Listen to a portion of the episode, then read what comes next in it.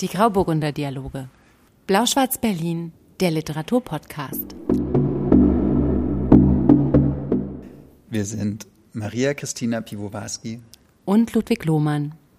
von Blau-Schwarz Berlin.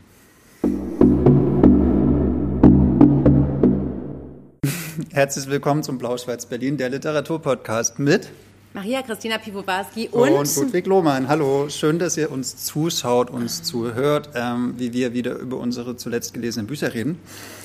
Ähm, Folge 51. Wir haben Folge uns erholt 51. von der Jubel-Jubiläums-Champagner-Folge. ich hoffe, ihr auch. Schreibt uns gerne in die Kommentare, welches der Bücher ihr schon gelesen habt aus der letzten Folge Und wie ihr es fandet. und wie viele. fandet ihr es? Ähm, wie fandst du es denn eigentlich? Bist du, bist du noch im, im, im völligen Rausch? Kannst du dich jetzt wieder konzentrieren auf eine normale Folge ohne Publikum vor allem? Wie Ja. ist es jetzt für dich wieder nur so angesichts des Ich, ich Kamerajungen? vermisse den Fame und den Applaus. Ja, das war schön, oder? Ja. Ja, aber auch, dass so viele gleichzeitig zugeguckt haben, obwohl so viele hier waren. Mhm. Das fand ich schön. Ja, ich fand es schön, dass ihr alle da wart und dass ihr jetzt wieder alle da seid. Jede Folge ist eine Jubiläumsfolge mit dir. Mhm. Ja, Schnier, Schnier. Aber man kann in anderthalb Minuten halt auch nicht so viel über ein Buch sagen. Ja. Ich finde es schon gut, dass wir jetzt ein bisschen Ja. mehr Zeit haben. Jetzt haben wir wieder eine eine, ganz trockene Kehle. ja, oh, eine Stunde vor uns für zwei Bücher und einen Absacker, wie sie es gehört. Ja. Back to business. Und bevor wir anfangen, haben wir diesmal Gluck, Gluck, Gluck, Gluck. Was haben wir hier ein Grauburgunder? Ich weiß, dass es ein Geschenk ist. Äh, wir trinken in dieser Ich habe Folge aber vergessen von wem. Karl H. Jona äh, aus Baden. Grauburgunder, 2020. Wir checken das mal für euch. Edler Wer, wer den gespendet hat, äh, gestiftet, gesponsert, ihr Der- wisst der schon, darf sich von der gerne Folge melden. Ja, wer hat den mitgebracht? Der ist wirklich. Ja. Unsere Steuerberaterin vielleicht? Nee, nee, die hat einen anderen. Na gut. Die wir, ist schon Legende unseres Stunde. Ja, die ist Hallo toll. Anke, falls du zuschaust. Hallo. Ähm, genau, wir testen das mal für euch. Was wir auch noch für euch getestet haben, Cheers. ist meine Überleitung kaputt gemacht. Wir machen heute nämlich das erste Mal Werbung. Oh la. Das ist sehr trocken, ne? Nee, der ist auch sehr würzig. Hm. Also, Ich finde gut. Ja, ist soll, überraschend soll, soll, gerade. soll ich mal noch einen anderen bestellen? ich muss mich nur kurz dran gewöhnen, ehrlich gesagt. Herr Dr. Schwan, Angriff 13 bitte. Okay, danke schön. danke. Ja, ich nehme, genau, Schwan ist eine richtig gute Sache. Genau, was wir auch noch für euch getestet haben. Wie war deine Überleitung gerade?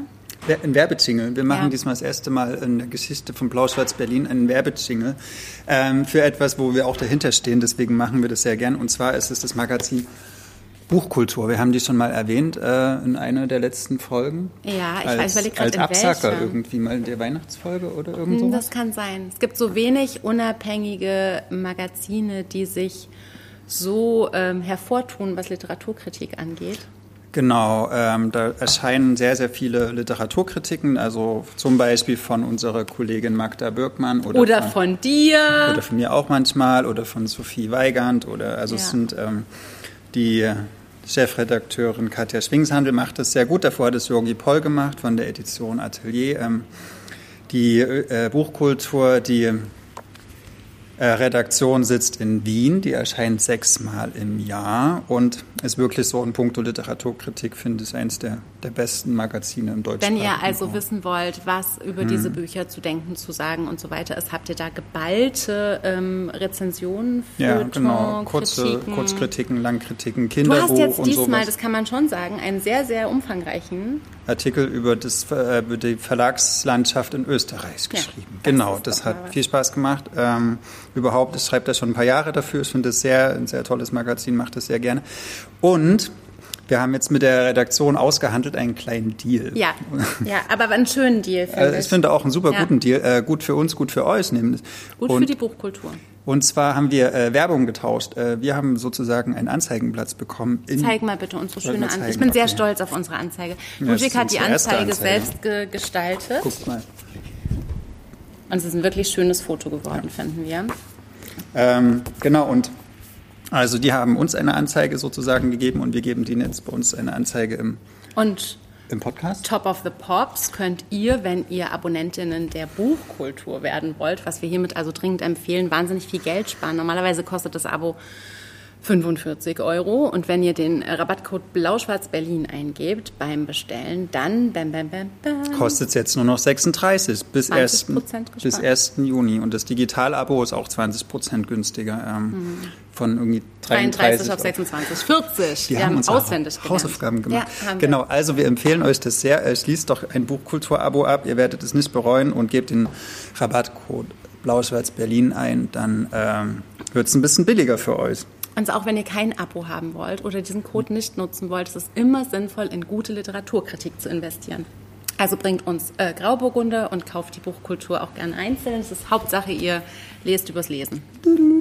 Das war jetzt so die Werbemelodie. Ja, Okay. das war schön. Macht auch Spaß, mit dir Werbung zu machen, Ludwig. Das nächste Mal machen wir Werbung. Ich check mal ganz kurz, was Äh. hier in den Kommentaren abgeht. Und können wir auch mal Werbung für Gummibärchen machen? Estellchen sagt, also ab jetzt können wir hier sagen, wir kannten sie schon, als sie noch in keinem Club gespielt haben.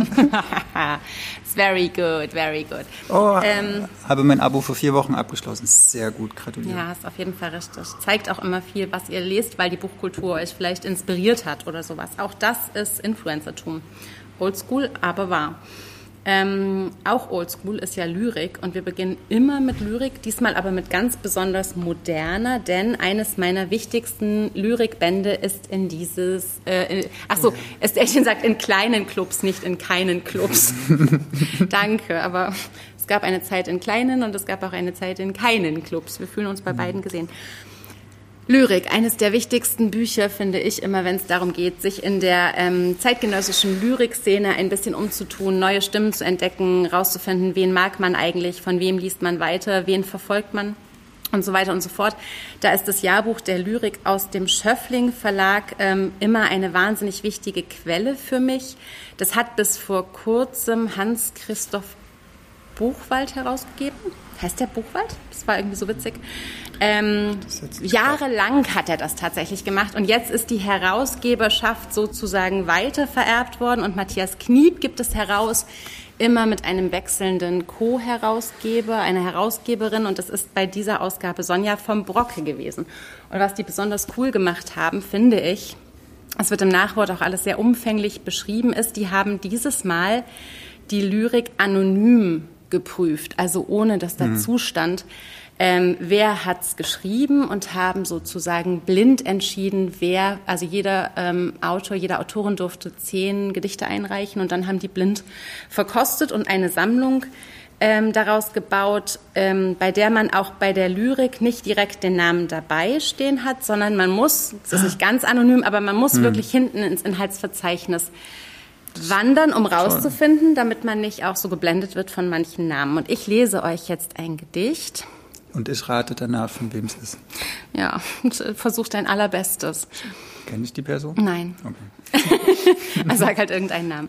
Aber es ist, ich, ich finde, es ist ein Gedicht, was mich auch sofort erwischt hat, als ich so drüber gelesen habe. Ich bin sofort hängen geblieben. Eine Frau, die mich versteht, erhängt sich an einem Zimmermannsnagel, heißt es.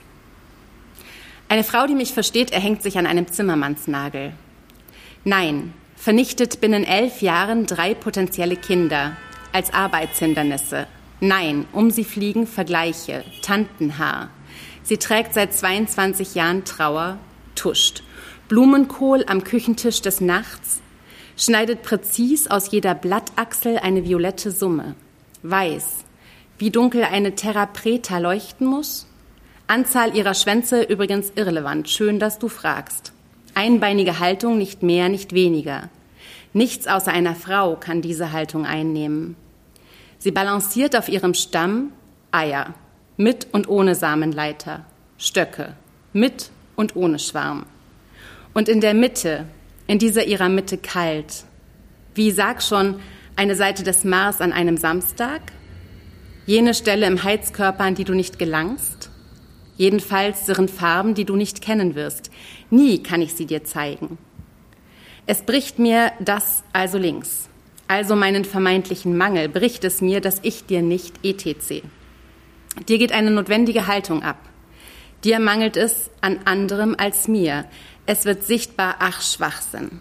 Es blinkt, ja, es blinkt auch genau dann, wenn du Stunden vor einer Autofahrt Stauvermeidung versuchst, verzweifelt, geil vor Klageerwartung. Du weißt, es wird dich erwischen. Und es ist dir bekannt, du wartest ab. Alles wird dich erwischen, als du es erwartest. Dein Planungsfetisch, deine Paranoia vor Sehverlust, auch auf dem letzten deiner Augen. Wie viele, was dir fehlt. Du siehst uns nicht, unser angelaufenes Gesicht unterm Zimmermannsnagel, unsere Übereinkunft mit allen anderen seit Cassandra. Wir berichten nicht aus unserer Einsamkeit. Wir bleiben stehen, bis sich ringsum unsere Fluchten auftun. Wer hat's gedichtet? Hedwig Elise Weger. Aber das klingt nach schon älteres Semester. Never heard of her. Und im äh, kleinen Inhaltsverzeichnis, wo so eine kleine Autorinnenbiografie ja. auftaucht, steht auch nur ihr Geburtsdatum 1979 und sonst nichts. Krass. Also nicht, wo sie herkommt, nicht, wo sie schon veröffentlicht hat, nicht, was ihr noch so wichtig ist. Und auch das fand ich einen ziemlich coolen Move. Ähm, Jahrbuch der Lyrik 2023, jetzt erschienen bei Schöffling. Ich hoffe, die machen das noch eine Weile. Ja, äh, ich glaube, die machen das. Ich glaube da fest daran, dass die da noch eine Weile machen. Ja, weiß man ja nicht. Es gibt gerade viele Veränderungen bei Schöffling. Ja, das stimmt, aber ich glaube, daraus kommt man nicht raus. Wenn man den Schöffling Verlag kauft, kauft man sozusagen das Jahrbuch der Lyrik mit. Geb's Gott, mhm. geb's die Göttin. Amen. Ja, nun du. Nun ich. Muss mich ich noch kurz vom Wein erholen. Ich benetze noch kurz meine Lippen, mein ja. Kind. oh, wofür? Ja. Du wirst staunen. Marlene Hoprak. Die kennen wir schon. Ja. Du hast von der schon Klassenbeste besprochen. Die haben, genau, Klassenbeste in Folge 42. Keine Ahnung. Ja, in den 40ern. Genau, in Folge 42 haben wir das, äh, habe ich das erste Buch von Marlene Hoprak, Klassenbeste, bis, äh, besprochen, wo es um ein Sachbuch, ein Essay über die Mutter von Marlene Hoprak, die ähm, als Frau im Sozialismus in der Arbeiterklasse ähm, versucht hat, ein gutes Leben zu führen, was ihr nicht so gut gelungen ist aufgrund der Umstände. Ähm, jetzt hat sie Schrödingers Girl, würde ich es mal übersetzen, ähm, veröffentlicht, ein Roman im Verbrecherverlag, ihr Debütroman. Vielleicht noch so zwei Sätze zu Marlene Hoprak. Sie hat halt diese Mutter aus der Arbeiterklasse. Sie hat ähm, Germanistik studiert mhm. und ähm, ist Journalistin und schreibt ähm, viel zu Klassismus und zu mhm. diesen Themen, ähm, was man vielleicht auch wissen muss, wenn man genau diesen Roman liest. In dem, den Roman habe ich in die Hand genommen, weil da, also der schon im Klappentext äh, auf eine sehr, sehr interessante Sache hinweist. Nämlich die Hauptfigur ist Mara Wolf. Mara lebt in Dresden, die hat die Schule nach der neunten Klasse abgebrochen, hat keine Ausbildung, ist jetzt so in der Erzählzeit ähm, Anfang 20, ähm, lebt alleine, besucht ihre Mutter häufig ähm, und hat keinen Job, mhm. äh, also ist arbeitslos, ist äh, auf, auf, Hartz IV angewiesen, ähm, ist schon, würde ich sagen, so gut mitteldepressiv. Also mhm. sie hat auf jeden Fall so Phasen, wo sie so tagelang mhm ihre Wohnung nicht verlässt und nur die Decke anstarrt. Sie hat eine Katze, um die sie sich mehr recht, schlecht als recht kümmert. Und ist aber so ein kleiner Instagram-Star. Also sie, sie, sie postet halt ständig irgendwas von sich, bestellt sich ständig Sachen, die sie dann anprobiert und mhm. dann wieder zurückschickt und sowas. Also sie lebt mit so einer ähm, digitalen Community, aber so ihr eigenes Leben kriegt sie irgendwie nicht so richtig auf die Kette. Also es ist so ein äh, ja, so ein Outsourcen auch von vielleicht Erfolg und gesehen werden mhm. ins Digitale hinein. Genau, und sie lebt da so ihr Leben und hat so, ja, so, so ein Erzählen wirklich so wie aus dem, ja, aus der Armut, aus der Arbeitslosigkeit heraus. Und dann trifft sie in einer Bar ein Hanno. Hanno ist äh, ein Berliner, hat er, arbeitet in einer Werbeagentur oder hat sogar eine eigene und der sieht in dieser, in dieser Mara, sieht er so ein, würde ich schon fast sagen, wie ein potenzielles Opfer für einen Plan. Denn die Mara ist auch sehr auffällig gekleidet. Die hat irgendwelche äh, Leoprint-Leggings an mhm. und sowas, und grelle Farben und sowas. Äh. Und, und er schlägt ihr dann vor, dass ähm, sie unter ihrem Namen ein Buch veröffentlicht, was eigentlich ein viel, viel, viel älterer weißer Mann geschrieben hat der aber denkt, er hat im Literaturbetrieb keine Chance, wenn er es unter seinem Namen veröffentlicht, weil der Literaturbetrieb ja nur, nur junge, mhm. nur, nur, junge Frauen äh, lesen will oder zeigen will und und er hat halt ein Buch geschrieben, und das ist das Interessante, über eine junge arbeitslose Frau. Mhm. Also genau über sowas, was Mara irgendwie in, in ihrem tatsächlichen Leben auch verkörpert. Äh, über so eine, eine, eine Frau hat er praktisch einen Roman geschrieben. Und er meinte, naja, wenn ich das als 60-jähriger Mann veröffentliche, dann äh, fliegt mir das Ding um die Ohren ja. und der Literaturbetrieb ähm, ja, wird es, wird es halt verreißen, weil es nicht diese Sprecherposition einnehmen darf. Also da geht es dann auch um so Fragen wie, also so identitätspolitische Fragen, ne? wer darf über aus so einer mhm. Perspektive mhm. heraus schreiben? Und er meint, das geht gerade nicht. Mhm. Weil es ja total interessant ist, so als Fragestellung. Ja. Mhm. Und dann nimmt die ganze Sache so ihren Lauf. Äh, also äh, diese Mara ist erst skeptisch und dann kriegt der Hanno sie aber doch rum, weil äh, ihr halt relativ viel Geld bietet und sowas und dann. Dass sie einfach behauptet. Genau, ja, Buch, ja. Ne? Also ihr Name mhm. steht auf dem Cover und überall wird erzählt, das ist ihr Buch. Muss so, sie ne? auf Lesereise gehen? Sie muss auf Lesereise gehen, sie kriegt Gagen. Da gibt es auch einmal so eine Stelle, da wird sowas beschrieben wie Writers Thursday, also so eine mhm. ziemlich elitäre Literaturveranstaltung, wo sie sich dann völlig fehl am Platz mhm. fühlt, weil alle so und so dunkelbraunen Kurzsackos rumlaufen und irgendwie Whisky sauer trinken, was sie noch nie vorher gemacht hat, so nach mhm. dem Motto. Genau, es fühlt sich total unwohl und aber spielt das Spiel halt eine Weile mit und parallel ähm, ja, wird auch ihr Leben erzählt, was sie in Dresden halt weiter hat. So ihr, ihr, ihr Instagram-Influencer-Ding, was so mehr oder weniger läuft. Dann verliebt behauptet sie, sie da auch, das muss ja da durchziehen. Dass sie ja, genau. Hat. Also sie behauptet vor allem, dass sie das geschrieben mhm. hat. Und ihre Freundinnen wundern sich dann auch, hä, wieso hast du nie davon mhm. erzählt, dass du ein Buch geschrieben hast und sowas? Mhm. Wie, wie, also du liest nicht mal Bücher. Identitätskrise, Genau, ne? ja, sie liest Denkt selber auch nicht so. Auch selber ja. Ähm, Genau, und irgendwann explodiert das Ding natürlich. Äh, ich will jetzt nicht so mhm. verraten, ja, was ja, da jetzt letztendlich passiert, aber um, um darum geht es, das ist sozusagen jetzt die Plotlinie die, mhm. von diesem Buch. Ähm, und sie erzählt auch das ähm, relativ konsequent aus der Perspektive dieser Mara. Und was ich zum Beispiel extrem hart fand, war, wie äh, dieser Hanno, dieser Agenturtyp oder dann später äh, auch der, es gibt zum Beispiel noch einen Fotografen, der sie dann fotografieren soll. Mhm. Irgendwann lernt sie halt den, den, tatsächlichen Autor kennen und alle benutzen sie eigentlich wie als so ein Objekt. Also mhm. niemand fragt irgendwie so richtig, was sie will, sondern der Hanno sagt auch immer, ja, mein Mäuschen, mein Kätzchen, mein Äffchen, mein irgendwas, der gibt ja immer so, so Kosenamen, aber die auch immer so degradierend sind mhm. und sowas. Und also äh, man muss sehr, sehr lange lesen, bis man in diesem Buch jemand, eine, eine männliche Figur findet, die in die, äh, die nicht so toxische Eigenschaften hat, die mhm. nicht Frauen gegenüber halt abwertend und degradierend sich verhält. Mhm. Und ähm, also da kann man schon sagen, dass es auch sehr klischeehaft beschrieben ist. Also Männer werden halt ganz klar in dieser eindeutig schlechten Position beschrieben mhm. oder in dieser, äh, diesen schlechten Eigenschaften. Und da gibt es wenig Pressungen so in den Figuren. Ne? Also die Männer sind halt scheiße.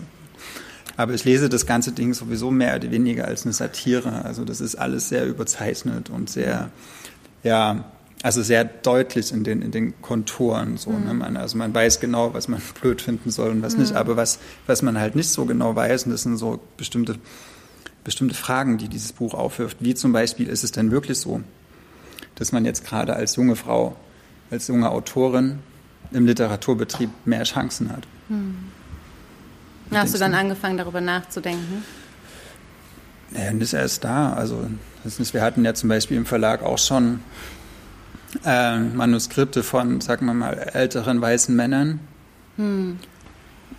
wo dann entscheiden mussten, ob wir die machen oder nicht. Und das ist auch eine Überlegung, ne? wie, wie kann man AutorInnen, Persönlichkeiten am Markt positionieren. Und es ist einfach so, dass man, wenn man Kamerajung ist ausgerutscht. äh, wenn man, wenn man, also dass man weibliche, jüngere Autorinnen gerade ähm, besser auf Festivals bekommt und auf hm. äh, bei Preisen. Es ist genau, das ist so eine Frage, ob es tatsächlich so ist, aber also ich finde junge weibliche Stimmen da gerade interessanter, wenn, ja, wenn wir so Programm machen. So, hm. weißt du? Wie siehst du das? Heute war ja der erste Verkaufstag eines Buches, über das in diesem Podcast nicht gesprochen wird. ähm, also nicht von mir. Und da war ich ganz kurz richtig verzweifelt, weil ich gedacht habe, ich hätte das bis vor kurzem auch so ähnlich gesehen. Und heute habe ich irgendwie, habe ich nicht aufgehört zu staunen, wie gut sich dieser mittelalte weiße Mann verkauft an Menschen, die gar mhm. nicht so häufig Bücher kaufen. Und ich habe eine Menge über die Theke gehen sehen an diesem Buch, das mir regelrecht schwindlig wurde. Ja, das ist dann vielleicht für manche Leute, die. Und da hätte ich das manchen jungen Frauen gewünscht. Dass die so Dass die mitgekauft werden oder dass die Leute, die dieses Buch kaufen, auch losgehen und den anderen, den, die andere Seite der Geschichte lesen. Aber ich Aber halt, halt, halt, Maria, warte, stopp. Ich meine, als, als äh, von Sophie Passmann komplett Gänsehaut erschienen ist. Als wir es war noch kein zu, Vergleich. Es war vielleicht kein Vergleich, aber das ging Vergleich. doch auch ohne Ende über die Theke. Und es war auch schön, das zu sehen. So, ja, dass das aber so das war ging. kein Vergleich heute. Okay. Und wir haben, wie du das vielleicht festgestellt hast, nicht gepostet. Es gab keine Signieraktion. Wir haben hm. nicht den Büchertisch naja, betreut. das hat bei man Sophie bei denen haben wir, gebraucht. Ne? Nee, aber bei Sophie waren wir hm. auch nochmal anders beteiligt. Die hat auch gepostet, dass sie hier ist. Ich weiß noch, wie wir da vorne die Populärregalwand komplett mit, äh, komplett mit komplett Gänsehaut hm. gefüllt haben. Also wir haben uns ja da auch irgendwie beteiligt. Ich hatte auch das Gefühl, das kam da so zusammen. Und heute ist es sozusagen immer wieder einfach so verkauft worden. Hm. Naja, aber da lief ja in den letzten Tagen hm. schon ziemlich viel Zirkus drum. Ja. Ja. Themenwechsel. Ich ja, wollte nur sagen, ich würde mir wünschen, dass es mehr junge Frauen ja. sind, die eigentlich nachgefragt sind. Und dann habe ich heute so einen kleinen ähm, äh, Realitätseinbruch gehabt. Hm. Und deswegen frage ich mich halt, ob es, ob es so ein Gefühl ist, ähm, dass es, äh, klar hätten wir auf einem Festival, wissen wir irgendwie um Durchmischungen und so weiter. Aber ich habe jetzt zum Beispiel auch in diesem, muss ich ganz ehrlich sagen, äh, die haben jetzt ohne Namen gearbeitet, aber auch im Jahrbuch der Lyrik sind wieder mehr mhm. Autoren als Lyrikerinnen vertreten. Auch in der Neuauflage vom Ewigen Brunnen kannst du die Frauen mit der Lupe suchen. Mhm. Und solange das so ist, sind wir da, glaube ich, mhm. braucht es noch viele so, so kritische Stimmen, die das so, so, so anregen, dass man mehr darüber nachdenkt. Ja, vielleicht nimmt es dann Marlene Hoprak auch den Literaturbetrieb als auch so ein vielleicht ein bisschen zu sehr aus ihrer Bubble heraus war. Dass also, wenn wir so aus den unabhängigen Verlagen und in bestimmten hm. Kreisen uns bewegen, dann nehmen wir schon eine große Sichtbarkeit auch von jungen weiblichen Stimmen wahr. Aber wenn man es mal im großen Ganzen sieht, ist es vielleicht dann doch noch nicht so. Ja, und ich glaube, hm. es ist auch sowieso, ne? Also ich meine, nur weil jetzt mal seit ein paar Jahren ab und zu mal das Wort fällt, dass eben Frauen gleichberechtigt auf Panels vertreten sein müssten, auf Lesungen vertreten sein müssten, ähm, in Anthologien vertreten sein müssen, seit es so Bücher gibt wie Frauenliteratur und man erstmal darüber anfängt nachzudenken, was ein Kanon bedeutet. Das ist ja immer noch ein wahnsinniger Anfang von allem. Also ich meine, wir arbeiten hier gegen 300 Jahre, ach Quatsch, gegen, gegen, mhm. gegen, gegen elendslange Zeiten von äh, männlicher Publikationsgeschichte. Und deswegen finde ich, ähm, sich dann so hinzustellen, schnell und dann zu denken, man hat da schon viel erreicht, das ist auch ein sehr, ein sehr glücklicher Umstand der mhm. Leute, mit denen man spricht oder der, der Dinge, die man wahrnehmen will. Und ich glaube, es gibt immer noch wahnsinnig viele Leute da draußen, die, das, die das, den Schuss noch lange nicht gehört haben. So. Aber die lesen dann wahrscheinlich auch mal in Hobrak nicht. Mhm. Das kann schon auch genau, sein. Genau, ne? Und so Verbrecherverlagsbücher vielleicht auch nicht. Die sind einfach zu cool dafür. Mhm. Mhm. Und ich habe mir noch eine ganz kleine Frage gestellt beim Lesen. Ähm, kann es wirklich sein, dass im Literaturbetrieb jemand auftaucht, den man vorher überhaupt noch nicht gehört hat. Mhm. Der in einem relativ großen Verlag erscheint, der irgendwie ein Marketing, eine Welle hinter sich her so, oder vor sich her getrieben bekommt, ähm, weil das wird ja auch erzählt, dass sie so hm. völlig aus dem Nichts kommt. Und das glaube ich halt im Literaturbetrieb auch nicht. Aber international schon. Also ich Vielleicht. erinnere mich zum Beispiel Emma Klein, ich weiß, was es da für Rumors gab, als das, als das Debüt erschienen ist, dass da der Kam der, die so wie Phönix aus der Asche? Die so kam wie Phönix aus der Asche und die kam mit einer Story, ich weiß nicht, habe das bis heute nicht rausgefunden, ob das wahr ist, aber äh, bester, bester Vorschuss, äh, irgendwie Millionen gezahlt, Riesenbrett. Und keine Schreibschule vorher. Kein also ich weiß nicht, was die da äh, drüben in Amerika gemacht hat, aber für okay. uns war die ein totales Newbie. Ja, weil das wird halt auch erzählt, dass die mhm. eigentlich nicht liest, dass die niemanden im Literaturbetrieb mhm. kennt. Die ist wirklich ein komplett unbeschriebenes ja. Blatt. Und das, also so wie ich Literaturbetrieb erfahren habe, geht es halt auch viel darum, dass man ja. zum Beispiel schon zu Schreibakademien geht, dass man äh, ja irgendwie so ein Netzwerk mitbringt, um überhaupt einen Verlagsvertrag zu bringen, was ich auch nicht immer gut finde. So, ne? Ja. Oder dass man an, in Hildesheim oder in Leipzig studiert haben muss. So. Und das, also gerade in den letzten Jahren hat sich das extrem oder versch verschärft. So auf, auf Guckte die unterwegs ja. ist, so Poetry-mäßig. Also man kann ja mal schauen, wer hm. von den äh, Debütpreisen im letzten Jahr nicht an der Schreibschule war. Und das, ich glaube nicht, hm. dass wir jemanden finden, ganz hm. ehrlich. So, das ist alles ähm, sozusagen über die Jahre so ausgebildet, anerzogen mhm. und man, also so dieses, dieses Außenseitertum gibt es in dem Sinne ganz selten, oder? Mhm. Also ich kann das jetzt Können wir mal ein bisschen beobachten ja, und gucken, ob wir da jemanden finden in Beispielen und so weiter. Okay. Ja.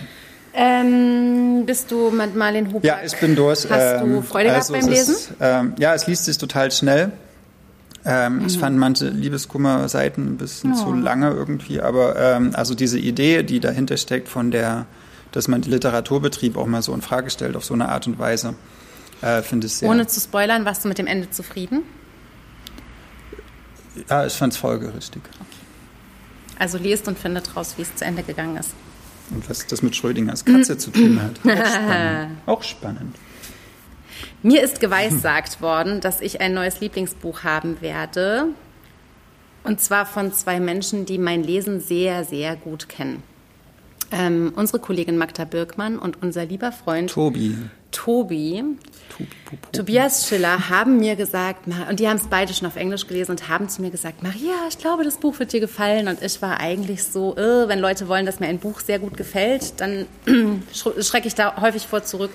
Aber nun ist äh, Darren Nigrifas Ein Geist in der Kehle erschienen auf Deutsch, übersetzt von Cornelius Reiber, der hat den Text übersetzt, und Jens Friebe, der hat die darin vorkommende Lyrik übersetzt. Und ich habe es trotzdem noch nicht sofort gegriffen, weil ich so dachte, oh nein, und wenn es mir nicht gefällt, dann es wäre schade für Magda und für hm. Tobi und wie soll ich das erklären? Und überhaupt, wenn die Latte sehr hoch liegt, dann habe ich manchmal so Berührungsängste. Aber wir haben entschieden, es in unserem Ozelot-Lesekreis zu besprechen. Ich habe es dann da auch vorgestellt und dachte auch, ich will es schon lesen. Und es hat mit großer Mehrheit äh, ist eines der beiden Lesekreisbücher geworden. Und wer jetzt in diesem Lesekreis völlig überrascht von meiner Meinung sein will, der muss so kurz nü, nü, nü, nü, nü machen. Aber der Rest, ähm, höre bitte, dass dieses wirklich, also es ist echt heißester Anwärter. Und ich weiß, es ist April und ich weiß, wir wollen nicht so superlativ und so weiter, aber es ist heißester Anwärter für mich auch wirklich Buch des, des Jahres.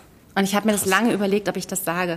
Und was vielleicht ein bisschen ein Argument ist, ich habe es äh, jetzt gerade erst gesehen, weil ich das, die Leseexemplarfassung gelesen habe und da ist dieses Zitat nicht drauf, aber eine meiner allerliebsten, großartigsten, wunderbarsten Autorinnen, Emily Pine, hat zitiert, äh, wird sie hinten drauf mit Darren Negrifa schreibt mit einem magischen Wissen über sich selbst und die Welt, über das Erinnerte und das Imaginierte.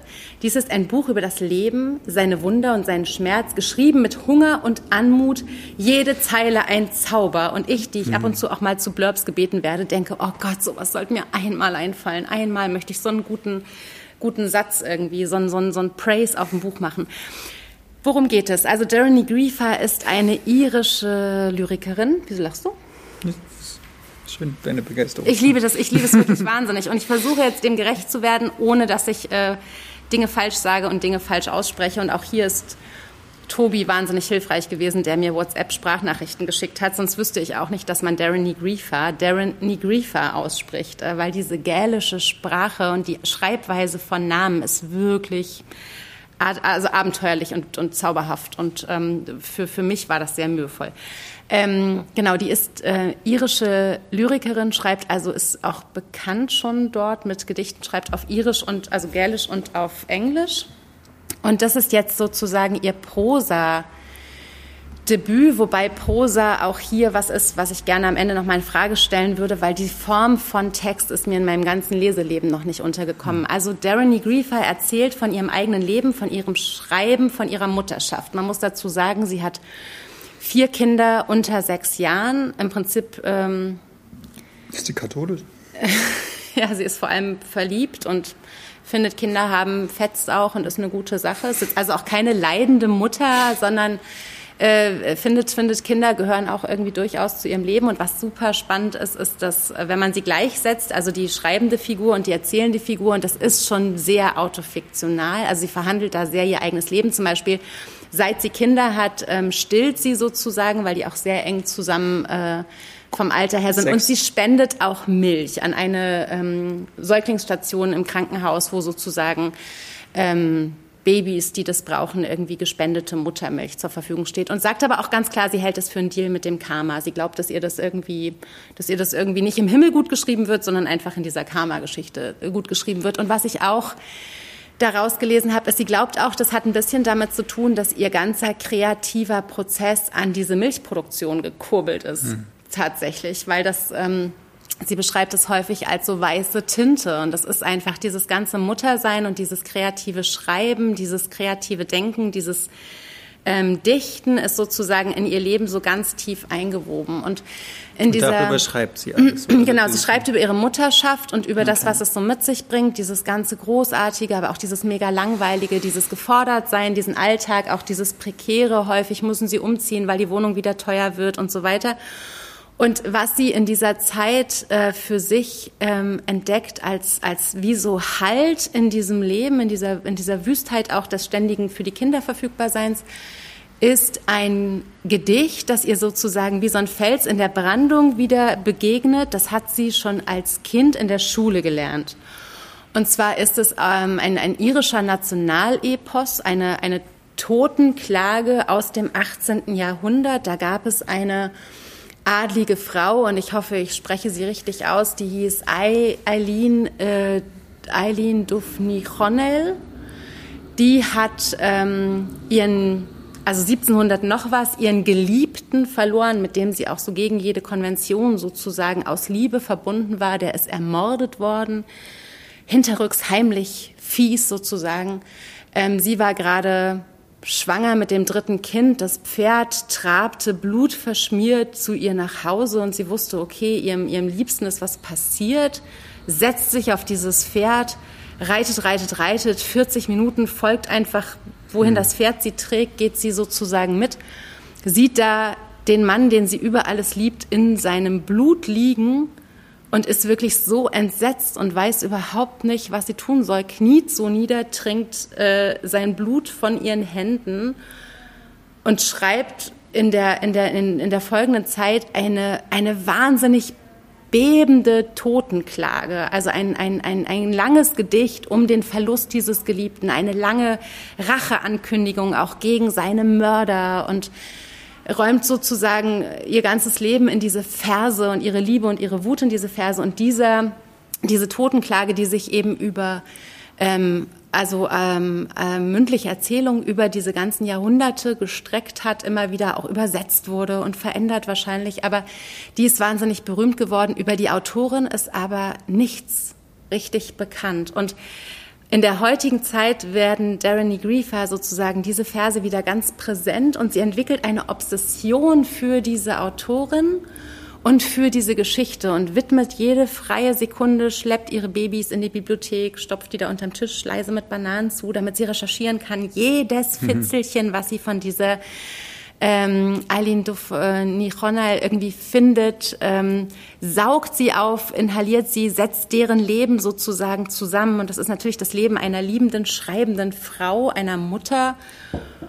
Und sie ähm, verbindet natürlich auch diese beiden Leben über die Jahrhunderte, also das Leben dieser, dieser Dichterin mit ihrem eigenen. Und das ist eine wahnsinnig berührende, ähm, großartige Spurensuche. Es ist die Biografie von zwei Frauen, die miteinander verwoben ist. Es ist eine Recherchegeschichte. Es ist ein ganz großartiger Roman über die, über das Halten von Sprache, über die Kunst von Sprache, über, über Mutterschaft und über Liebe und ähm, Begehren, weibliches Begehren. Ich habe ich hab da drin Dinge gelesen, die ich, also, wo ich gedacht habe, wow, wow, wow, wow. Und ich bin da ja wirklich, wir haben ja da echt gute Bücher gehabt in den mhm. letzten Jahren. Und trotzdem dachte ich, sowas für eine Offenbarung. Und bin totaler Fan von diesem Buch. Und das Allertollste, das muss ich vielleicht auch noch kurz zeigen. Also, diese es sind immer wieder, ist hinten drin oder Genau, diese Totenklage ist immer wieder erwähnt. Es wird auch immer wieder auf Rechercheergebnisse verwiesen. Aber diese komplette Totenklage ist einerseits Gälisch und Englisch hinten drin und dann aber auch einmal komplett auf Deutsch. Und das ist wie so ein richtiges langen. Gedicht, das Klagelied für, jetzt spreche ich es bestimmt auch falsch aus. Alocher. Art Alocher oder sowas. Also es ist wirklich, ähm, also da erfährt man eben auch diese ganze Geschichte. Es ist ein, es ist ein, es ist ein Buch auch über Bücher und über, über die, die Kraft von Literatur und auch die Vergänglichkeit von weiblichen Stimmen in der Literatur und über Mutterschaft. Es ist, es ist die Wunderkiste. Wenn ihr eine Wunderkiste wollt dieses Jahr, dann ist ein Geist in der Kehle sozusagen das, was ihr lesen müsst. Und mir ist sowas wirklich noch nie begegnet. So. Tadam. Ich finde das, also ich habe es noch nicht gelesen, aber hm. ich hoffe, ich habe das noch lesen? bis zum Lesekreis, der am 2. 2. Mai. 2. Mai stattfindet. Also für die von euch, die ähm, Redebedarf haben nach der Lektüre, können am 2. Mai 20.30 Uhr hierher kommen. Hm. Ähm, Brunnenstraße 181 in Berlin. Und äh, mit uns darüber reden. Ähm, aber was ich toll finde, ist, die meisten Mütter, die ich kenne, die auch gerade so mehrere kleine Kinder haben, ähm, die sind eigentlich ausschließlich Projektmanagerin. Also mhm. die, äh, die die, dem braucht es keinen Roman schenken oder mhm. irgendein mhm. Lyrikband oder sowas. Also, weil die schlafen nach einer halben Seite ein, weil die fertig sind davon, den Alltag zu organisieren, dass die, äh, dass die Kleinen irgendwie nicht verhungern, dass die, äh, dass die alle irgendwie saubere Sachen anhaben, im Kindergarten sind, ähm, krank sind, irgendwas. Also, so Mutter sein heißt ja in unserer Gesellschaft eigentlich so ein, so ein permanentes Kümmern und für für das Kind da sein und da ist ganz wenig Platz, oft gerade in den ersten Jahren, wenn die noch so klein sind, für Kunst im Leben. Da, aber weit, Oder so, ja. genau. Und, und wenn das jetzt so eine Art ähm, Plädoyer auch dafür ist, hey, man schafft es auch, äh, man kann, wenn man so eine bestimmte Obsession vielleicht auch spürt, ähm, sich so, so dieser, dieser, dies, diesen Kunst, dieses vielleicht auch irgendwie Irrationale, weil mhm. man kann das ja nicht verwerten. Ne? Wieso sollte man eine Lyrikerin aus dem 17. Jahrhundert jetzt seiner Zeit widmen, wenn man eigentlich Wäsche waschen, keine mhm. Ahnung, sich um seine Bewerbung kümmern oder. Ja, und sie äh, schreibt äh, oder, auch nebenbei noch Lyrik und genau, versucht die Familie so, sozusagen toll, auch damit irgendwie zu finanzieren. Und was auch so krass ist, sie, sie schreibt in wenn sie die Kinder irgendwie in den Kindergarten bringt und dann, dann mit dem Auto irgendwie auf eine auf, eine, auf das Dach einer hm. Tiefgarage fährt, dann parkt sie dieses Auto da, weil das der einzige Ort ist, an dem sie Ruhe findet und in Ruhe hm. mal schreiben kann. So ein paar Notizen. Sie liegt abends mit dem Handy und macht sich noch Notizen, bis das Handy sozusagen aus dem Bett fällt, ja, weil sie natürlich auch das alles ist, was du gesagt hast. Hm. Völlig übermüdet, völlig angestrengt vom Kümmern, völlig aufgeraut. Aber sie merkt auch, was ihr das, also das hält sie auch hm. zusammen, diese Obsession für diese Künstlerin. Und das fand ich mega bewegend muss ich hatte da, ja, bitte. Ich hatte da ja vor ein paar Jahren mal diesen, äh, ich weiß gar nicht, ob ich den im Podcast besprochen habe, das Play It Again von Alan Rusbridger mhm. gelesen, wo also dieser ehemalige Guardian-Chefredakteur, der halt versucht, ein ganz bestimmtes Klavierstück von Chopin zu lernen innerhalb eines Jahres, um das vorzuspielen. Ähm, und dann das beschreibt er halt auch so, wie er das in seinem super, super vollen Tag, also ich meine, er ist Journalist, aber ist, als Mutter hast du einen genauso vollen Tag.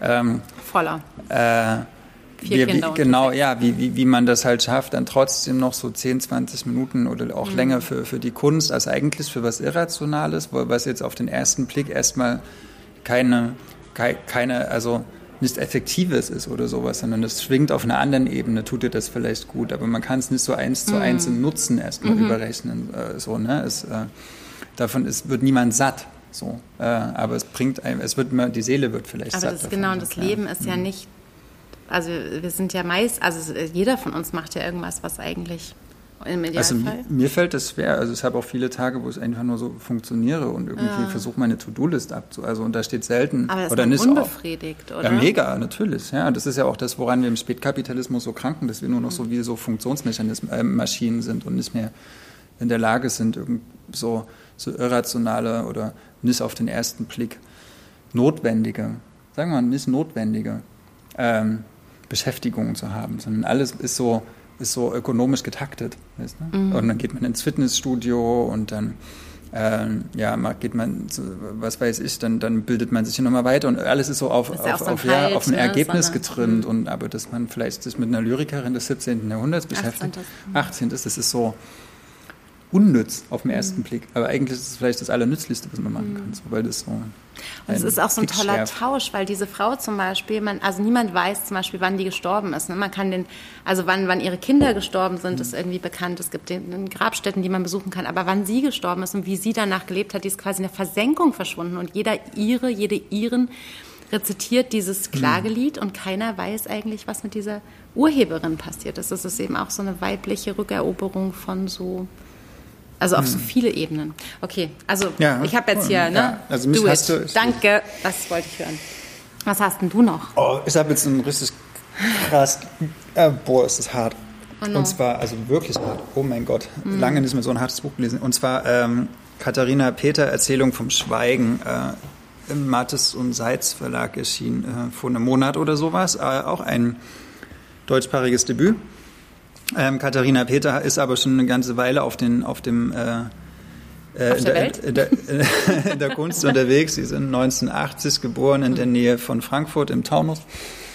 Und die hat 2006 ähm, den Stückepreis vom äh, Heidelberger, äh, den Autorenpreis vom Heidelberger Stückemarkt gewonnen, was eine so der höchsten Preise ist für, Literar äh, für, für, nur, äh, Theater für, für Theatertexte, auskennt, ne? genau. Und seitdem ist sie ganz viel halt einfach so als Theaterautorin unterwegs. Aber das ist ihr Prosa-Debüt, ähm, Erzählung vom Schweigen. Und das Das äh, erzählt die Geschichte von, ähm, oder die Geschichte erzählt Carolina Estor. Das ist eine, die, ähm, ich kann es nicht genau bestimmen, so Anfang der 70er Jahre in Westdeutschland, wahrscheinlich auch in der Nähe von Frankfurt geboren wurde, von Eltern, die so eigentlich äh, richtige 68er sind. Mhm. Also so die erste Generation nach der Nazi-Generation. Sie wollen sich gegen ihre, also gegen ihre Eltern auflehnen. Das führt bei dem Vater dazu, dass der so einen super laissez-faire äh, Erziehungsstil hat. Also dem ist ein bisschen alles egal und irgendwie die, die Kinder sollen machen und es sind freie Wesen und sowas und man mhm. darf die nicht so einschränken. Und, und die Mutter ist super, super gefühlskalt, so auf Leistung getrimmt und irgendwie so, ja, alles, was zählt, ist irgendwie besser zu sein als die anderen, ne? Und irgendwie kuscheln ist verweichlichen und sowas. Also so. Und in diesem Milieu zwischen diesen Eltern äh, wächst sie auf und hat es dadurch natürlich ähm, sehr schwer. Ähm, und versucht dann so die, die Liebe und die Aufmerksamkeit ihrer Mutter zu, äh, zu erlangen. Hat gerade jemand so spooky durchs Fenster geguckt. Aber, und versucht so die Aufmerksamkeit ihrer Mutter zu erlangen, indem sie dann ähm, Kunstschwimmerin wird oder so Leistungssport macht, so Kunstschwimmen, also wo man so naja genau, wo man so im Becken ah. rumturnt, wie ah. heißt denn das, ne? Und dann so so, so, so Esther Williams ja so Figuren rumturnt, ne? Genau. Kunstschwimmen. Und, ja und, und sie ist, ist dann mega äh, engagiert und, und, und so äh, sehr, sehr, sehr ehrgeizig, bis mhm. sie in die deutsche Nationalmannschaft auch kommt. Und da schafft sie es dann aber nicht mehr. Also sie bricht unter dem Druck, den sie sich ja. selber, den ihre Mutter, den die Trainerin, die alle ihr so machen, mhm. bricht sie zusammen. Wie alt ist sie dann? Äh, also 13, 14, 15. Oh. Ähm, und dann ähm, zieht sie, also die Eltern lassen sich dann scheiden äh, und sie bleibt beim Vater und der Vater hat sie, äh, Achtung Trigger, aber der, äh, der zeigte ihre, seine Liebe zu intensiv äh, was sie aber auch so als, genau da fängt es an, so hart zu werden. Das ist so, so oh mein Gott. Ich habe gerade ähm, noch gedacht, als du gesagt hast, ah, sie bleibt beim Vater. Äh, nee, der, also der, der ist halt, der, der, der, der denkt halt, alle Liebe, die er noch hat und alles, was er so an Verbindungen zum Menschen hat, ähm, gibt er jetzt an seine Kinder. Also sie hat noch zwei andere Geschwister. Mhm. Aber es ist so eine, so eine Vereinnahmung, die, glaube ich, bis ins Körperliche hinein mhm. führt. Und dann mhm. zieht sie irgendwann weg und versucht zu studieren und ist aber auch als Erwachsene ähm, doll depressiv. Also es werden auch ganz lange Passagen geschildert, äh, wie sie äh, wie sie in, also in der geschlossenen äh, Psychiatrie ist und wie sie äh, eigentlich nicht wirklich so einen Fuß ins Leben findet. Und ähm, irgendwann fängt sie an, so zu recherchieren und damit fängt auch dieses Buch an. Es gibt nämlich so den äh, so einen ersten Satz. Wo ist der denn? Wo ist denn der erste Satz, Ludwig?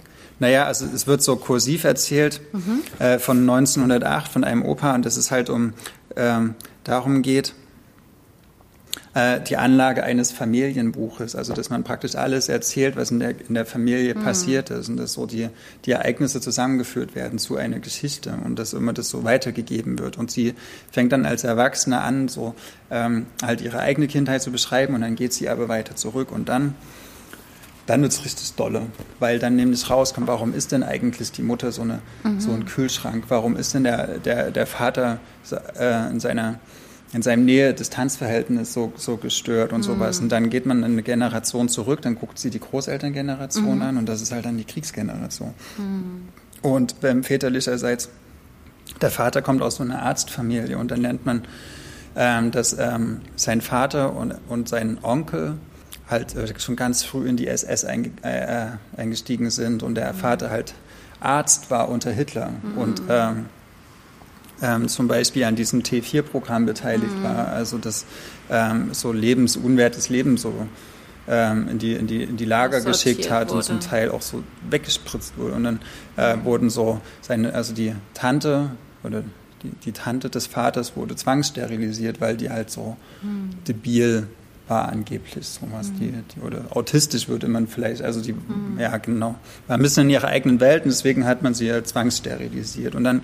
und dann, dann macht es halt Caroline, äh, Entschuldigung, Katharina Peter richtig krass, weil sie dann so immer mehr auftröselt, wo eigentlich die, die ganzen Verbrechen und die Härte und so, was äh, in der Familie so entstanden sind und was dann auch wie die Familie, also die, die, die, die Frauen oder die, die Töchter oder Söhne dann mit diesen Verbrechen umgegangen sind. Und dann mhm. fängt, fängt der Titel nämlich auch einen Sinn zu machen, diese Erzählung vom Schweigen, weil das ist nämlich eigentlich ähm, vieles, was in der also gerade in der NS-Zeit, aber auch schon davor passiert ist, ähm, soll halt nicht mehr erzählt werden. Mhm. Es wird über, also es wird so eine ganz so eine bleierne Schwere, so, eine, so, ein, so ein bleiernes Schweigen mit drüber mhm. gelegt und das halt führt halt dazu, dass dann wie die, die Mutter der Erzählerin halt wie in so einem Panzer ist und mhm.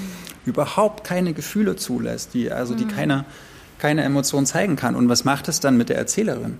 Ne? Natürlich äh, kann sie, kann sie sozusagen nicht gegen das Trauma ihrer Mutter und gegen ihre Großmutter und sowas vorgehen. Und dann landet sie halt selbst in so einer äh, psychisch labilen Lage, sowas. Und das ist, das ist rein von der, von der Erkennt vom Erkenntnisgewinn ist das nichts Neues. Ne? Also wir wissen ja viel so über Epigenetik oder über diese, diese Fragen vererbter Traumata und sowas. Oder genau, äh, das, das ist nichts Neues, aber was ist, äh, wahnsinnig toll fand und auch äh, weswegen ich wirklich, also nicht nur auf der inhaltlichen, sondern auch auf der sprachlichen Ebene total äh, begeistert bin, ist, weil sie so ein ganz ähm, so, ein, so ein ganz rhythmisches Schreiben hat. Also sie ist unglaublich hart mit allem, mit ihrer ganzen Familie. Sie, nimmt, äh, sie hat, das ist, bietet keinen Trost, dieses Buch bis zum mhm. Schluss nicht. Ähm, und ähm, will aber immer weitergehen. Also das ist wie so ein, wie so ein schnelles Laufen. Und dann, und dann gibt es Sätze äh, wie welche Instanz gilt für mich, unsicher bis tief in die Syntax. Also es ist eine, also so eine ganz, ganz äh, poetische Sprache dann wieder auch. Oder hier, ich lese mal einen ganz kleinen Abschnitt vor, weil das wirklich, also sprachlich extrem gut ist. Ich will nichts wegsperren, wenn ich ehrlich bin, doch die existenziellen Spannungszustände, in die mich alte Traumen bis heute versetzen können, beanspruchen mich zu sehr. Wenn sie nach mir greifen, muss ich sie ernst nehmen und aushalten, sie durcharbeiten und ganz verstehen. Das ist eine raumgreifende, schmerzhafte Aufgabe. Jedes Mal, wenn es mir gelungen ist, sie zu überstehen, tröste ich mich mit der Fantasie, in Zukunft ganz sicher nie wieder von den Abgründen der Vergangenheit eingeholt zu werden. Also du bist drin mit ihr und das finde ich dann das Spannende. Du bist irgendwie halt auch drin in deiner eigenen Familiengeschichte. Du fragst dich halt, meinetwegen, warum war denn jetzt meine eigene Mutter so oder warum ist sie so oder was. Hm. Und also meine, meine Großväter waren alle in der Wehrmacht. Ich weiß aber nicht viel darüber, was die da hm. gemacht haben. Und also die waren im Krieg natürlich. So. Und, und es gibt nicht, so auch Unfähigkeiten in der Art und Weise, wie naja, also Beziehungen aufzubauen, Emotionen auszudrücken. Ich rede auch oft mit meinen Freundinnen, so auch gerade die so aus der gleichen mhm. Ecke kommen wie ich, wie das bei deren Eltern ist. Und die haben alle das gleiche Problem, so dass die Eltern nicht reden können, dass die mhm. sich nicht öffnen können, dass die keine Emotionen zeigen können und sowas. Und hier bin ich so ein bisschen auf die Spur gekommen, äh, woran das vielleicht liegen könnte. So, und das fand ich äh, mhm. ist, ist extrem erhellend. Also nicht leicht zu lesen, nicht im Sinne von es liest sich ganz, ganz schnell. So, das, mhm. Ich wollte gar nicht aufhören. Das macht total süchtig, dieses Buch. Aber mhm. es ist wirklich hard stuff, was sie erzählt. Also, ja. Mhm. Ähm, Katharina Peter. Ja. Also dem, der eigenen Vergangenheit, der eigenen Familiengeschichte so zu stellen. Und ganz zum Schluss schreibt sie, das finde ich auch total witzig. Also manchmal ist es ja auch ein bisschen witzig, das Buch. Und wenn sie das hier liest, wird sie mich enterben. Hm. ich weiß nicht, wie viel darin jetzt wirklich ihre Geschichte ist, aber darum geht es auch gar nicht. Es ist eine plausible und eine glaubwürdige Geschichte von einem Aufwachsen in Deutschland, in der, äh, in der BRD und von einer, von einer Familiengeschichte, sagen wir mal. Also auch hm. vor der BRD schon, äh, wie mit Klasse und Arbeit umgegangen wurde und wie die Frauen sich verhalten mussten. Und oh, dies, dann gibt es diesen Onkel, der der ja wirklich so ein, so ein Vergewaltiger in der SS war und dann danach nach 45, nach 45 so ein ganz angesehener Arzt war und mhm. irgendwie hunderte Leute auf seiner Beerdigung dann waren und sowas. Und das, das, ist einfach so oft passiert, dass diese ganzen Schweine. Das ist auch nicht, also man kann es auch nicht genug ja. erzählen. Ich habe jetzt sofort, auch als du über die Zwangssterilisation erzählt hast, irgendwie über diesen Richterfilm nachgedacht und es gibt ja auch Wahnsinn, auch MTTR von Julia mhm. Friese zum Beispiel beschäftigt sich ja von, dieser, von diesem Trauma dieser Generation, die den Krieg sozusagen direkt erlebt hat oder den Eltern daran waren und wie das nachwirkt eben bis heute, bis in die coolen Prenzlauer Berg, Waldorf angehauchten mhm. Familien, weil die eben alle irgendwie darunter eigentlich leiden und weil es da überall so Dachböden gibt, die ständig durchbrechen, mhm. ne, wo du so in deinem eigenen Familienstammbaum im, im, im Sumpf liegst dann. Aber es ist eben auch nichts, also du kannst nicht genug darüber schreiben ja. und auf verschiedene Weisen darüber lesen, weil es einfach uns alle immer wieder einholt.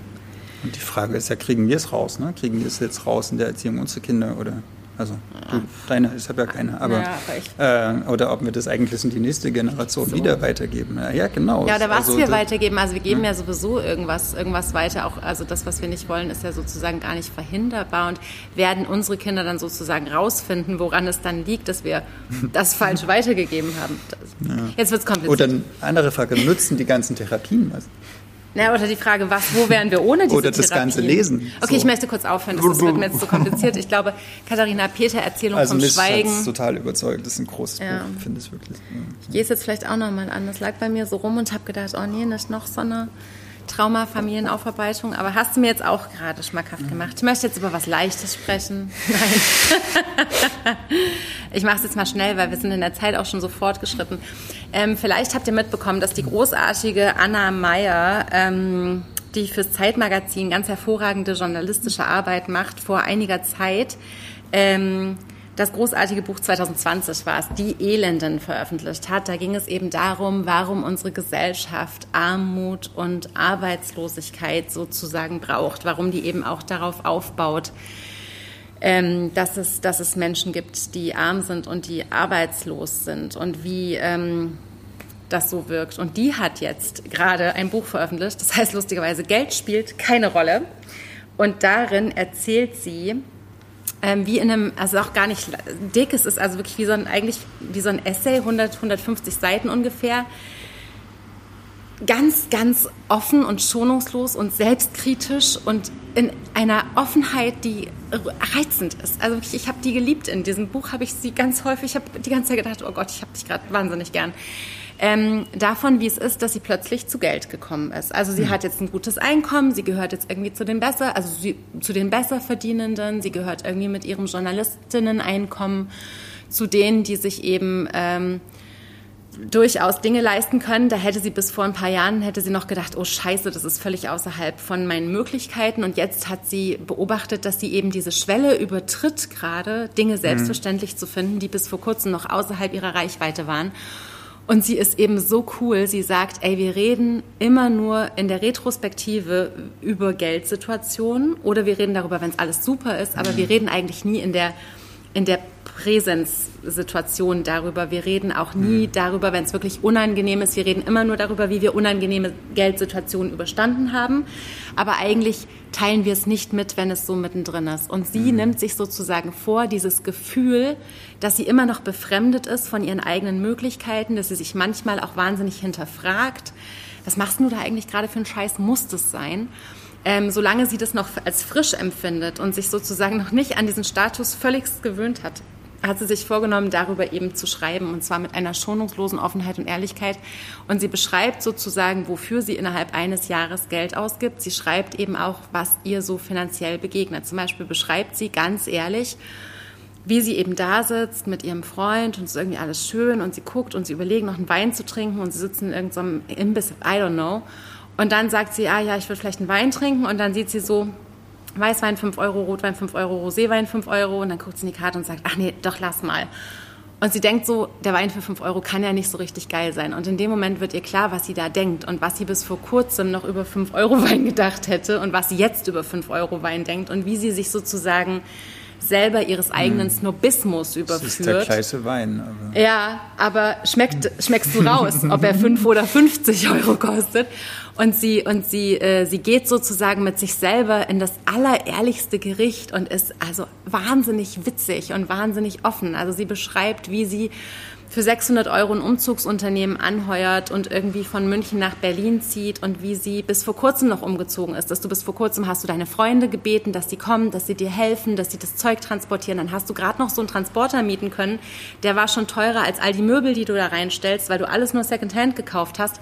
Und jetzt lässt du halt eine Umzugsfirma kommen, dann unterhältst du dich mit diesen Umzugsleuten und dann überlegst du, okay, die machen ihren schlecht bezahlten Job, damit du deinen gut bezahlten Job in dieser Zeit machen kannst. Also sie denkt auf so ganz vielen Weisen. Mhm über Klassismus nach, über Geld, das man hat, Geld, das man nicht hat, über und vor allem über diese über diesen über diesen Wandel auf dieser Schwelle zu, ich will mich sozusagen daran erinnern, mich nicht daran gewöhnt zu haben, in mhm. irgendein so kleines Boutique-Hotel am Mittelmeer zu fahren. Ich will immer noch mich daran erinnern, dass ich es bis vor kurzem noch unfassbar außerhalb meiner Reichweite fand und möchte mich beobachten, wie ich jetzt damit umgehe und wie ich jetzt eben auch Sachen für selbstverständlich nehme. Und das ist ein wahnsinnig interessantes Buch, finde ich, für alle Menschen, die sich mit Klassismus beschäftigen, mhm. die sich mit Geld beschäftigen und die vor allem auch so diese Grenzen, also ich habe ja auch mit wahnsinnigem ähm, Gewinn dieses Buch von ähm, Mareike Kaiser gelesen zum Beispiel. Ich finde, Geld ist irgendwie so ein Thema mit, es ist so unfassbar tabuisiert. Es ist, man redet eigentlich nur darüber, wenn man welches hat.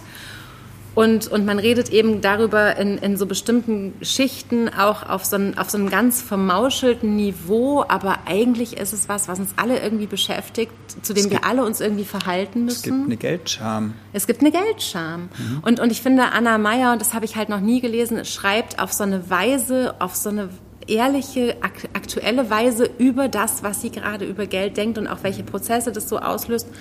Und ich finde, da sollten wir uns alle irgendwie weiter mit beschäftigen und äh, dran bilden. Und es ist wahnsinnig witzig. Also ich habe äh, schallend gelacht, ich habe Stellen laut vorgelesen. Also diese, diese Szene, dann muss sie sich eine Katzentherapeutin besorgen, weil der scheiß Kater die ganze Zeit in dieser Wohnung rumpinkelt. Und es wird dann irgendwie erst prekär, als er auf diese für 2200 Euro neu gekaufte, extra eingerichtete, frisch bezogene, ausgesuchte Couch pinkelt und er hört nicht auf, da drauf zu machen. Und dann äh, muss sie für 170 Euro eine Katzentherapeutin engagieren. Und dann fragt sie sich auch, wie blöd bin ich eigentlich? Also, oder wie blöd ist dieser Kater? Oder wie blöd ist diese Couch? Also, das sind, das sind so Fragen, die halt. Luxury Problems. It is, ja, Lux ja, aber es ist halt nicht nur. Und es ist vor allem in ihrem Fall, finde ich, aus einer Perspektive von einer Frau, die sich durchaus noch daran erinnern kann. Also mhm. wie es bis vor kurzem war und auch was sie da gerade für einen Wandel vielleicht durchmacht. Und ähm, aus was einer, arbeiten ihre Eltern? Die waren äh, beide prekär. Also mhm. sie hat sehr, sehr berührend darüber geschrieben, dass sie in der Pubertät klar wurde, dass sie sozusagen, dass ihre Eltern arm sind. Also in der Pubertät, als allen immer alles klar wird. Und auch wie wie gerne Menschen danach fragen, wann sie das mitbekommen hat, dass ihre Eltern arm sind und wie dieses Gefühl mhm. genau war, als sie festgestellt hat, dass sie anders war. Und sie sagt auch, was ist das, was die Leute daran so aufgeilt? Diesen Moment, als du als Teenager mitbekommen hast, okay, Moment mal, du gehörst nicht dazu, du bist anders. Ähm, die Leute wollen immer wieder diese Erzählung hören. Das ist total spannend. Und ähm, also auch solche Geschichten erzählt sie auf so eine ganz, ganz charmante, kurzkapitelige Art. Genau, Geld spielt keine Rolle von Anna Meyer. Your Last. Mhm. nee, Doch. Absager. Ja, Absager. Aber wir haben jetzt auch schon eine Stunde geschafft. Hey, Wahnsinn. Also hier spielt Geld auch eine ganz schöne Rolle. Ja? Und zwar ähm, Nimm die Alpen weg von Ralf Tarayel erschien in der Edition Azur bei Volland und Quist. Ähm, jetzt auch ganz frisch. Frisch.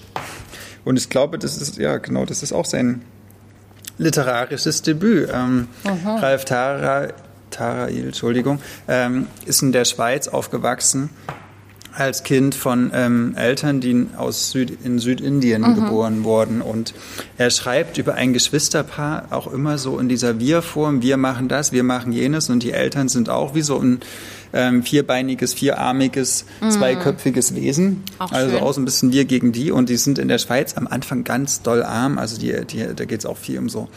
Ähm, wie man an so kleinen Dingen merkt, dass äh, die sozialen Unterschiede. Also die essen halt Toastbrot mit so Scheibenkäse und die ähm, mhm. und alles und, und haben halt einfach genau haben halt einfach nicht viel Geld und dann wollen sie aber die Eltern ähm, ähm, dass die Kinder auf eine sehr gute Schule gehen und dann haben die die KlassenkameradInnen eine ganz andere äh, ganz andere Sandwiches und sowas und ähm, und so wachsen die auf und irgendwann schaffen die Eltern auch ein bisschen den, den materiellen Reichtum anzuhäufen. Ähm, und das ist aber eher so eine so eine poetische Reflexion. Also das ist gar kein jetzt, dann ist das passiert und dann ist das passiert, sondern es wird darüber äh, geschrieben. Aber oh, ganz luftig. Ja, ne? genau. also so es ist eigentlich fast so Versmaß. L ne? wie Luxus, Ü wie Überfluss, G wie Geld, E wie endlich und es gibt halt dann Lüge und sowas. Ähm, hm. Und es ist also wahnsinnig durchdacht. Es ist ganz kurz und es ist äh, eine sehr, sehr, sehr hintergründige ja, so eine lyrische Belletristik, die auch so viel mit Motiven, zum Beispiel das Motiv des Mundes, des Essens, der Zunge und sowas, das kommt immer wieder und wie man das schmeckt, wie man die, die, die Wörter, die Töne, die, ähm, aber auch das, das Essen und dann spielen die auf einer Müllkippe und dann wird, wird so, werden immer so Referenzen nach Indien gezeigt und dann später wird, dürfen die nicht mehr auf diese Müllkippe und dann wird denen auf einmal sowas weggenommen und dann haben die so einen Verlustempfinden und es gibt's, also es ist sehr, sehr vielschichtig Und man kann das sehr, sehr gut in einem Rutsch so durchlesen und hat das Gefühl, dass man mit sehr besonderen Zwillingen und sehr äh, leidensfähigen, äh, ich weiß jetzt nicht, ob es Zwillinge sind, aber Geschwister, mhm. ähm, und sehr leidensfähigen, aufopferungsvollen, auch gefühlskalten Eltern so ein, zwei Stunden verbracht hat, die einen äh, ja so mitten in die Alpen und mitten in ja, an so eine Familiengeschichte ganz anders erzählt reinziehen. Nimm die Alpen weg von Ralf Tarail bei Bolland und Quist. Edition Azur. So, irgendwas dazwischen. Ich mache es ganz kurz zum Mach Abschied. Kurz. Ich habe nur ganz kurz überlegt, warum ist eigentlich das Rot dabei? Weil das Blau steht natürlich für den Himmel und das Wasser und das Weiß mhm. für die Wolken am Horizont. Aber das Rot ist natürlich das Lippenstiftrot. Ich hätte es mir denken können von Asta Nielsen, was Kat Menschik in die, die fünfte, ja, du bist auch so ein total großer Fan, in die 15. Ausgabe. Ist ihrer, es schon die 15.? Es ist Wahnsinn, oder? Die, die kennengelernt, da war die drei. nee, da war die null. Ich habe die kennengelernt, da ist die erste Auflage noch schiefgegangen von Romeo und Julia.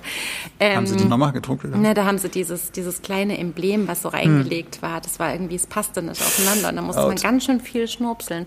Aber jetzt ist, sind sie richtig Profis und aus allen Buchhandlungen und Lieblingsbuchregalen nicht mehr wegzudenken. Diese Reihe, die Kat Menschik eben für den Galliani Verlag illustriert mit Lieblingsliteratur, ganz häufig Klassiker und ähm, wiederentdecktes, ähm, ganz selten äh, Kutscher schreibt ihr äh, mhm. sozusagen auf den Leib und in die Feder ihrer Illustrationen neue Texte und jetzt sind wieder, also nicht wiederentdeckt worden, aber eben überhaupt entdeckt worden Asta Nielsen ähm, im Paradies Erzählungen, Asta Nielsen, die ja auch ganz, ganz viel auf Hiddensee gesommert hat in ihrem kleinen Karussell. Du bist sehr neologistisch eloquent. Dankeschön. Mhm. Das war jetzt nicht die Podcast-Folge mit zu viel Champagner ist. Ähm, und oh, diese, diese Hiddensee-Illustrationen und wer mal auf Hiddensee war, der hat die ganze Zeit oh, gedacht, Schriftgesetz. es ist wahnsinnig schön und silberner Gold, oh. also silberner Goldschnitt, genau, silberner genau. Blattschnitt. Und es Darf sind, ich mal was sagen? Mhm. Das ist Herstellungsporn. Ja, das stimmt leider. Also was man, also geprägt, was man genau, also was man an, an das ist wie als wenn man sich so einen einfachen Porsche kauft und dann müssen es aber goldene Felgen und noch irgendwie Ziegenlederdenkrad sein und so. Ja. So ist dieses Buch, glaube ich, so ja, ein bisschen. Aber also, Kat, also was ich halt auch so geil finde, ist, also man merkt dieser Reihe und das ist vielleicht so dieser Abschluss, weil Hiddensee und Asta Nielsen, das könnt ihr alles selber lesen. Das sind sommerleichte, wunderschöne Geschichten, aber auch so vom Bohemenleben der 20er Jahre, ähm, große Schauspielikone Asta Nielsen. Aber was man eben merkt, ist, dass Kat Menschik macht nur Texte, auf die sie wahnsinnig viel Bock hat. Also die würde, glaube ich, für kein Geld der Welt irgendwas illustrieren, worauf mhm. sie keine Lust hat. Und das merkt man, weil die ist jedes Mal, und sorry, aber die ist jedes Mal auch so der größte Fan ihrer Sachen. Und die so sprühen und brennen zu sehen für Dinge, die neu erscheinen und Sachen, die sie ausgegraben hat. Und ich glaube, dazu gibt es jetzt auch ein Parfüm und ich habe keine Ahnung. Also sie hat so mhm. wahnsinnig Bock an ihrer eigenen äh, Entdeckung und das ist eine große Freude und zeigt wieder, was so was so wirklich so, so mit, mit Herzblut, das ist ja so ein wahnsinnig ausgelutschtes Wort, aber ähm, gestaltet. Äh, Herzblut. Mhm. Wie heißt so Gestaltungsporn ist natürlich das schönere. Herstellungsporn. Herstellungsporn ist das schönere Wort. Ähm, geschehen kann. Und es gibt äh, so wenig Bücher, also Kanon sammle ich schon auch, Gogold sammle ich und auch diese Lieblingsbücher bei Galliani von Katmenschik sammle ich seit Band 1 und Band 15 macht sich ganz besonders schön, weil ich Hiddensee ähm, und Asta Nielsen auch wirklich mir, habe ich mir fast gewünscht. Ich bin ein bisschen hm. gespannt, was Band 16 wird. Hast du schon ein Lieblingsbuch mit den 15? Ja, ich glaube, ich finde diese Edgar Allan Poe Sachen, die sie gemacht hat, wirklich richtig toll. Den, den diese Landarzt. Kurzgeschichten, ja. Also das fand ich auch, aber das habe ich auch mal moderiert, deswegen bin ich da auch so besonders tief drin. Und diese kaukasischen Blumen. Ich finde ja die ähm, Bergwerke zu Falun von E.T.A. Hoffmann. Ja, aber die oh. leuchten auch im Dunkeln. Oh, ist das krass. Die Leute, also wusstest so du, dieser krass, Stein da ja, drauf genau. leuchtet im Dunkeln? So eine tolle Geschichte und ja. so wahnsinnig tolle Lust, ganz düster. Die denkt sich halt oh. immer wieder irgendwas Cooles aus, was dann wirklich auch so passt. Da bildet eben so, wie heißt es so schön, Inhalt und äh, Verpackung eine wunderschöne hm. Einheit. So, that's enough. Jetzt noch ein ganz that. kleiner Werbetrailer zum Ja, Schluss. erzähl noch mal ganz kurz, wie geil du die Buchkultur findest. Ihr Lieben, also wenn ihr bis zum 1. Juni ein Abo der Buchkultur abschließt, wirklich ein sehr, sehr, sehr tolles Magazin, äh, wo auch so Kritiken drinstehen, die von uns sein könnten. Du schreibst regelmäßig ja. dafür. Mich hat ähm, leider noch niemand von der Buchkultur gefragt. Ich würde auch mal eine Kritik schreiben. Okay, das leitest in die Wege. Nee, jetzt nicht kein, kein Mitleidsbonus, aber. Nö, für Geld. Nee, aber ja. Wie, sollte ich dafür bezahlen, dass du es in die Wege leitest? Ja. Nee, du kriegst Geld dafür, dass du schreibst. Ja, aber ich will keinen Mitleidsbonus. Ich also die Leute, die, die hier schreiben, werden sehr gut dafür bezahlt, dass sie lesen. Ähm, und zwar, ähm, wenn ihr den Rabattcode Blauschwarz Berlin eingibt, dann könnt ihr jetzt bis zum 1. Juni noch 20 Prozent bei den Abos sparen. Ähm, schaut mal auf die Seite der Buchkultur ähm, und das sind wirklich ähm, ist toller Journalismus, tolle Literaturkritik, lohnt sich. Und alle zwei Monate erscheint eine Ausgabe, genau. ne? Und die kann man dann auch in aller Ruhe lesen und schafft, das finde ich auch ganz cool, wenn irgendwas alle zwei Monate erscheint, da schafft man auch mal jede Rezension ja. eigentlich zu lesen, wenn man die immer schön irgendwie auf dem Küchentisch liegen hat, dann hat man sie wirklich mal gelesen. Es ist nicht eines dieser Blätter, was man dann irgendwie nicht mal halb gelesen hat, bevor das nächste kommt. Und was ich auch toll finde, sind viele unabhängige Verlage, viele ja. weibliche Stimmen, also auch nicht nur die Bestsellerlisten hoch und runter dekliniert, sondern eine ganz eigene redaktionelle Handschrift von der Chefredakteurin Katja Schwingshandel, die wirklich toll ist. Guten Job macht. So, ihr Lieben, das war Folge 51 unseres Blau-Schwarz-Berlin Berlin Literaturpodcasts. Danke, dass ihr zugeschaut habt. Danke, dass ihr zugehört habt. Maria sagt auch nochmal Tschüss Auf und einen schönen Abend Vielen euch. Dank. Tschüss. Tschüss. Das war der Podcast zu unseren letzten Lektüren. Wir sind Ludwig und Maria von Blau-Schwarz Berlin.